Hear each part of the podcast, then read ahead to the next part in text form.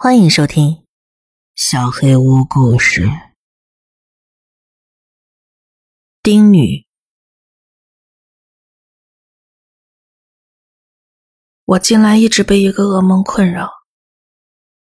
梦里的我在老家的房间里，一个女人背对我站着，她缓缓转过身面向我，长而蓬乱的黑色长发之下。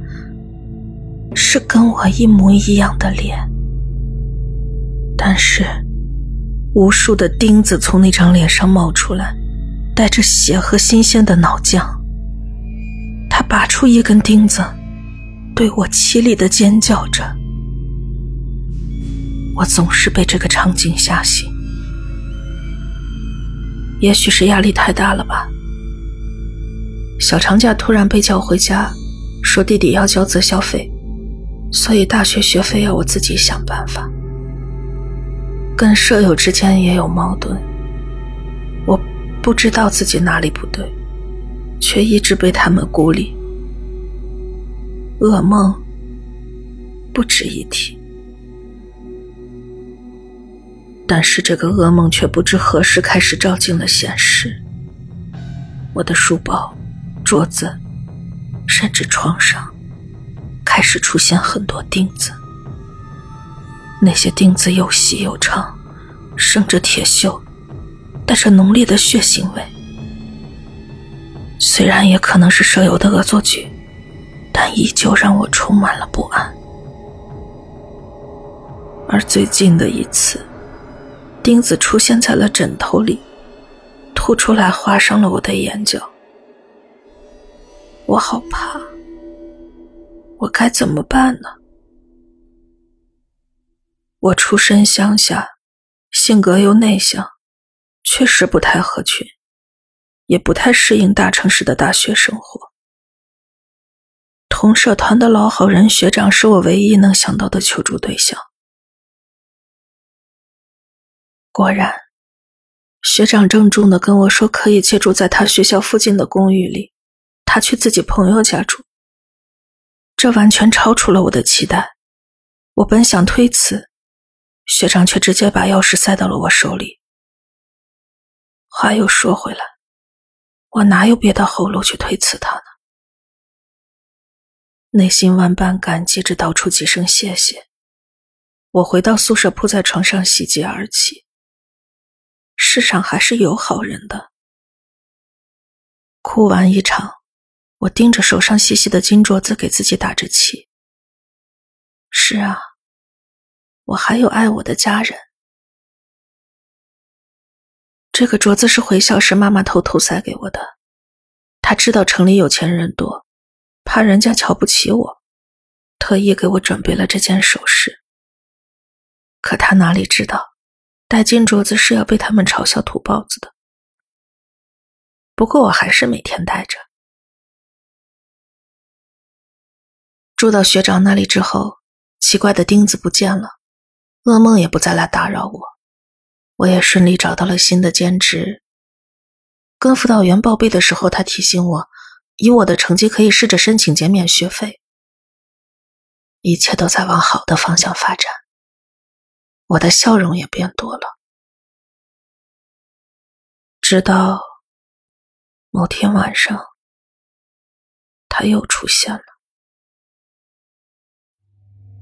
梦中的他表情比以往更加凶恶，他扭曲着跟我一模一样的五官，挤出钉子扎根出粉白色的肉，渗出鲜红的血。他尖叫着朝我扑过来，眼睛里是不可遏制的愤怒。我被吓醒了，房间里一片漆黑，我连忙打开床头灯。大喘着粗气，脸上一阵刺痒。我摸了一把，发现自己满头大汗，睡衣也几乎汗湿了。有什么东西挤压着我的心脏，同时也挤压着整个房间。看不到的某种东西占领着这个空间，有一股怪异的臭味，像鬼魂一样渐渐袭来。充斥着我的鼻腔。我抓起手机想要打给学长。凌晨三点，可我实在是太害怕了。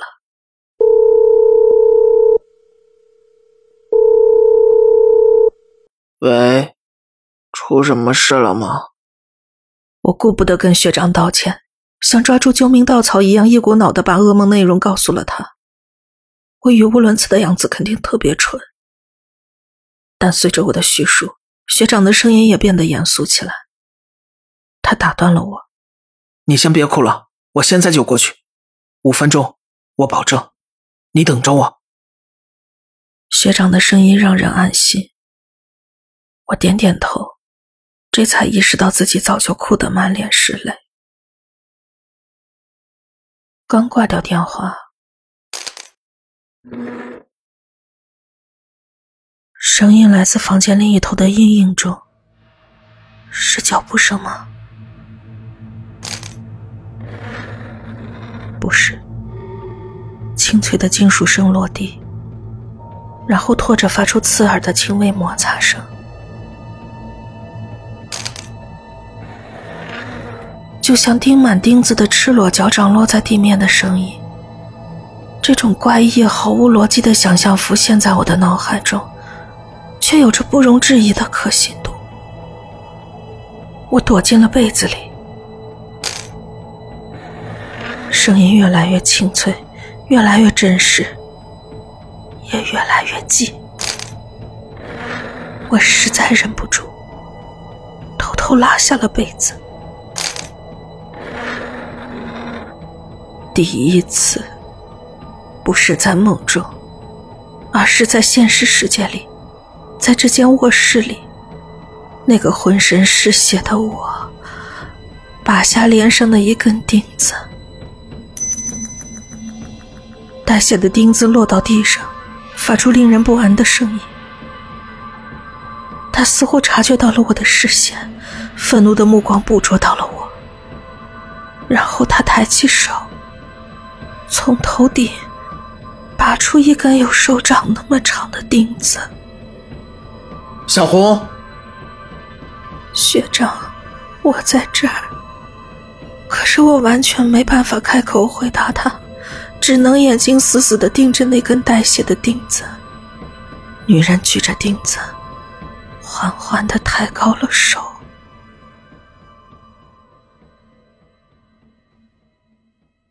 之后发生的事情，我怎么都想不起来了。再次清醒过来，我躺在医院的病床上。隔壁的病床上躺着学长，他还穿着睡衣。看来是接到我电话就直接跑过来了。他的右手上缠着厚厚的绷带，空气中消毒水的味道反而让我安心。一个跟学长年纪相仿的青年坐在他身边，拉长着脸，看上去很不高兴，嘴里还挖苦着学长：“耶稣是四肢钉在十字架上，你想当救世主啊？还差两根呢。”学长受伤是为了我吧？我不由得心生愧疚。学长却不以为意的样子，对那个青年说：“既然你都来了，帮他看看吧。”青年一脸不耐烦的看向了我这边，被那双深邃的眼睛注视着，我莫名的感到不安，下意识的握住了左手手腕上妈妈给的镯子。青年也注意到了我的动作。这镯子是新得的。他的问题很奇怪，不仅仅是他说对了，他也没用到“买”这个字，而是说得到。我觉得有点别扭，但还是点了点头。青年露出了然的表情。刚开始做那个梦，应该就是拿到镯子之后吧？没错。噩梦就是从小长假回校之后开始的，但是我没办法把妈妈的心意跟恶鬼联系到一起。是丁女啊，丁女，身上有钉子的女人，我见到了。是什么传说里的妖怪吗？跟丑石之女那样的？丑石之女是日本妖怪吧？少玩点游戏吧你。丁女，钉子女，随便，我随口起的。这东西连个确定的名字都没有，当然算不上妖怪。学长发出完全听不懂的感慨。当然，我也是。与其说是妖怪，不如说是妖怪的雏形吧。所谓妖怪，是在特定时代背景下，由特定群体的某种意志诞生的东西。科学上可以解释为异症，或者集体潜意识作祟。不过，随着意志逐渐变得强烈，也会产生实体。古代不是说妖怪修炼可以变成神仙吗？有些朝代里是妖怪，有些朝代又是神仙。其实都是受人心影响。这么说吧，妖怪和神仙一样，都是人类心灵的具象化产物。我虽然听不太懂。我这是遇到妖怪了？不是妖怪，只是妖怪的雏形，雏形。孤立的、单一的、怪异事件。不过，要是同类的事情发生的足够多，流传的足够广，大概会变成新的妖怪吧。青年说着，看向我的手，话锋一转。你还是趁早把那镯子扔了吧，啊不，扔了可能还会回来，拿去庙里处理吧。我我啊，嗯，我说，你是有个弟弟吧？弟弟出生之前呢，是不是还有一个孩子？另一个孩子？没有啊。我只能茫然的看着他。有些地方啊，会把钉子打进女婴颅骨里，让女婴的灵魂害怕，就不会再投胎过来了。婴儿的头骨很软的嘛，细细的钉子很容易就进去了。要是位置打得准，没准还能多活一段时间。那个东西是用钉子攻击你的吧？而且不是随手乱扎，肯定是举得很高，冲着你头骨中央下去的。所以这个笨蛋才来得及去救你。想杀你的是你的妹妹哦，妹妹，妹妹。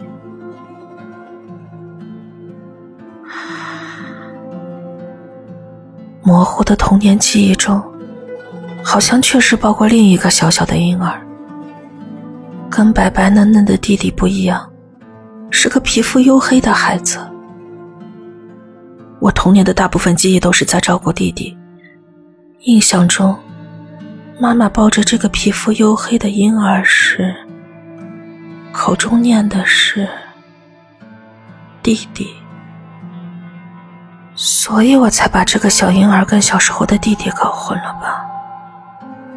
弟弟，弟弟，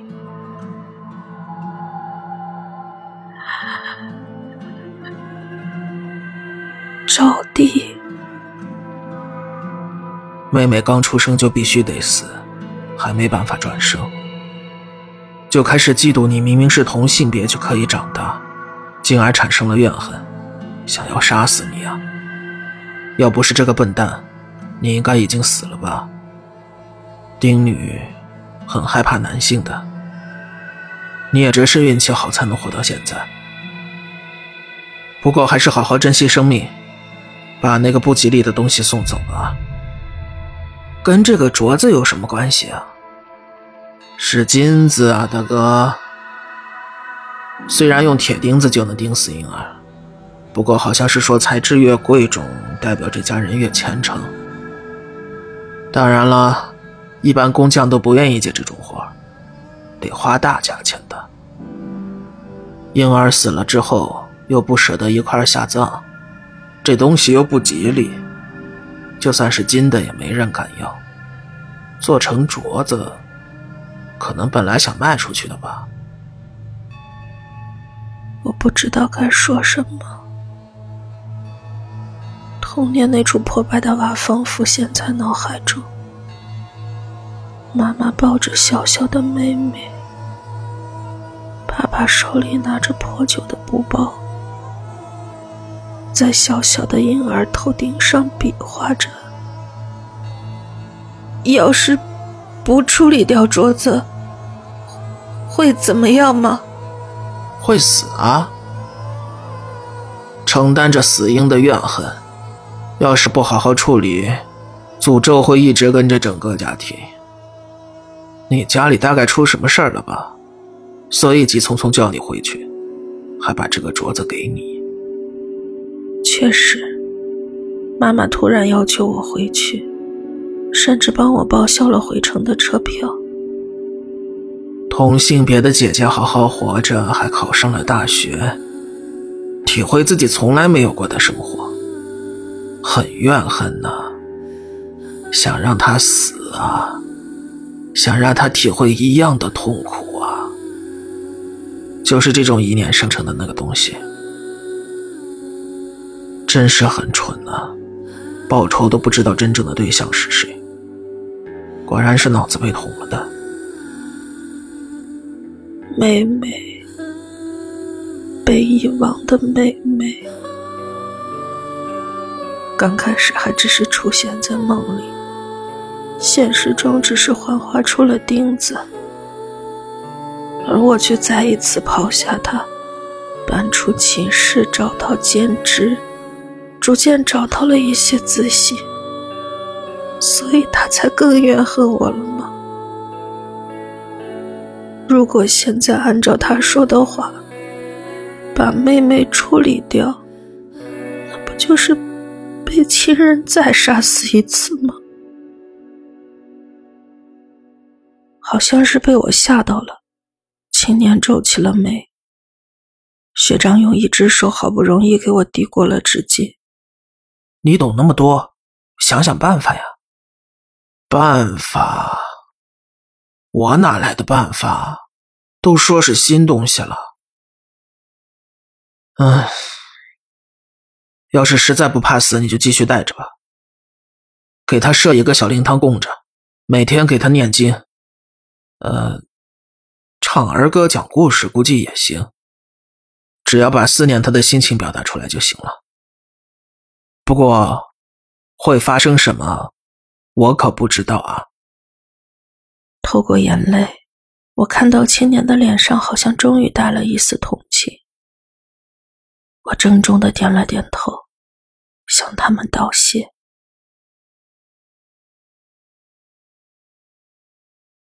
又是一年六月，学校的中央广场上有好多穿着学士服的人，还有父母陪着来参观学校的高中生。两类人的年纪虽然有差别，但都透露出相似的憧憬。即使是旁观，也让人莫名的感动着。今天是学长的毕业典礼，那件事之后，不知不觉都过了两年了。今天大概是最后一次在学校见到学长了。我找到他时，他怀里抱着好几束鲜花，胳膊上挂着大大小小的礼品袋，这都是得到过学长帮助的人的心意吧。我也一样。我叫住学长，把代表祝福的向日葵双手递过去。几乎被礼物淹没的他，十分艰难的接过了我的花。恭喜你，学长！我忍住恶作剧得逞一样的笑意，帮他接过几束差点掉下去的鲜花。这才看到学长一如既往温柔的笑脸。据说学长毕业成绩优异，顺利找到了理想的工作，我很是为他开心。哦。谢谢，多亏了你。我也要恭喜你啊！我看到了，你在保研名单上。啊，还算顺利，奖学金也申请到了，导师还说可以给我介绍兼职。我不好意思的笑了笑，帮学长一起把花和礼物带回了寝室。真是太好了。对了，现在身体没问题吧？他的视线落在了我的左手手腕上，我摇了摇头，没问题。我按要求摆了很多零食，而且每天都念诵经文。啊，对了，我又梦到妹妹了，是小孩子的样子，真的跟我长得很像。学长听了我的话，愣了片刻，然后露出带有几分惊喜的微笑。这么说，她应该不再怨恨了吧？嗯，毕竟是亲姐妹嘛。再怎么说。他也是我唯一的亲人了。学长默默点点头，并没有多问。毕竟跟家里断绝关系，父母来学校里大闹一场的事情并不是什么秘密。就算他问，我也可以亲口回答他。但我很感激学长的善解人意。那，就祝你一切顺利了。到了寝室门口，他老派的伸出手与我握手道别。他伸出的是左手，我同样伸出左手，与他轻轻一握。你也是，学长。六月份的阳光下，金镯子反射着耀眼的光。毕业季的校园中，每个角落都焕发着生机，也隐约透着一丝对前途的迷茫。好在，我有妹妹可以一起分享这样的喜悦和憧憬。但是每当这时，我总会记起那个青年说的话：所谓妖怪，是在特定时代背景下，由特定群体的某种意志诞生的东西。丁女，妹妹会变成新的妖怪吗？在这样生机勃勃的时代，还会诞生妹妹这样的？妖怪吗？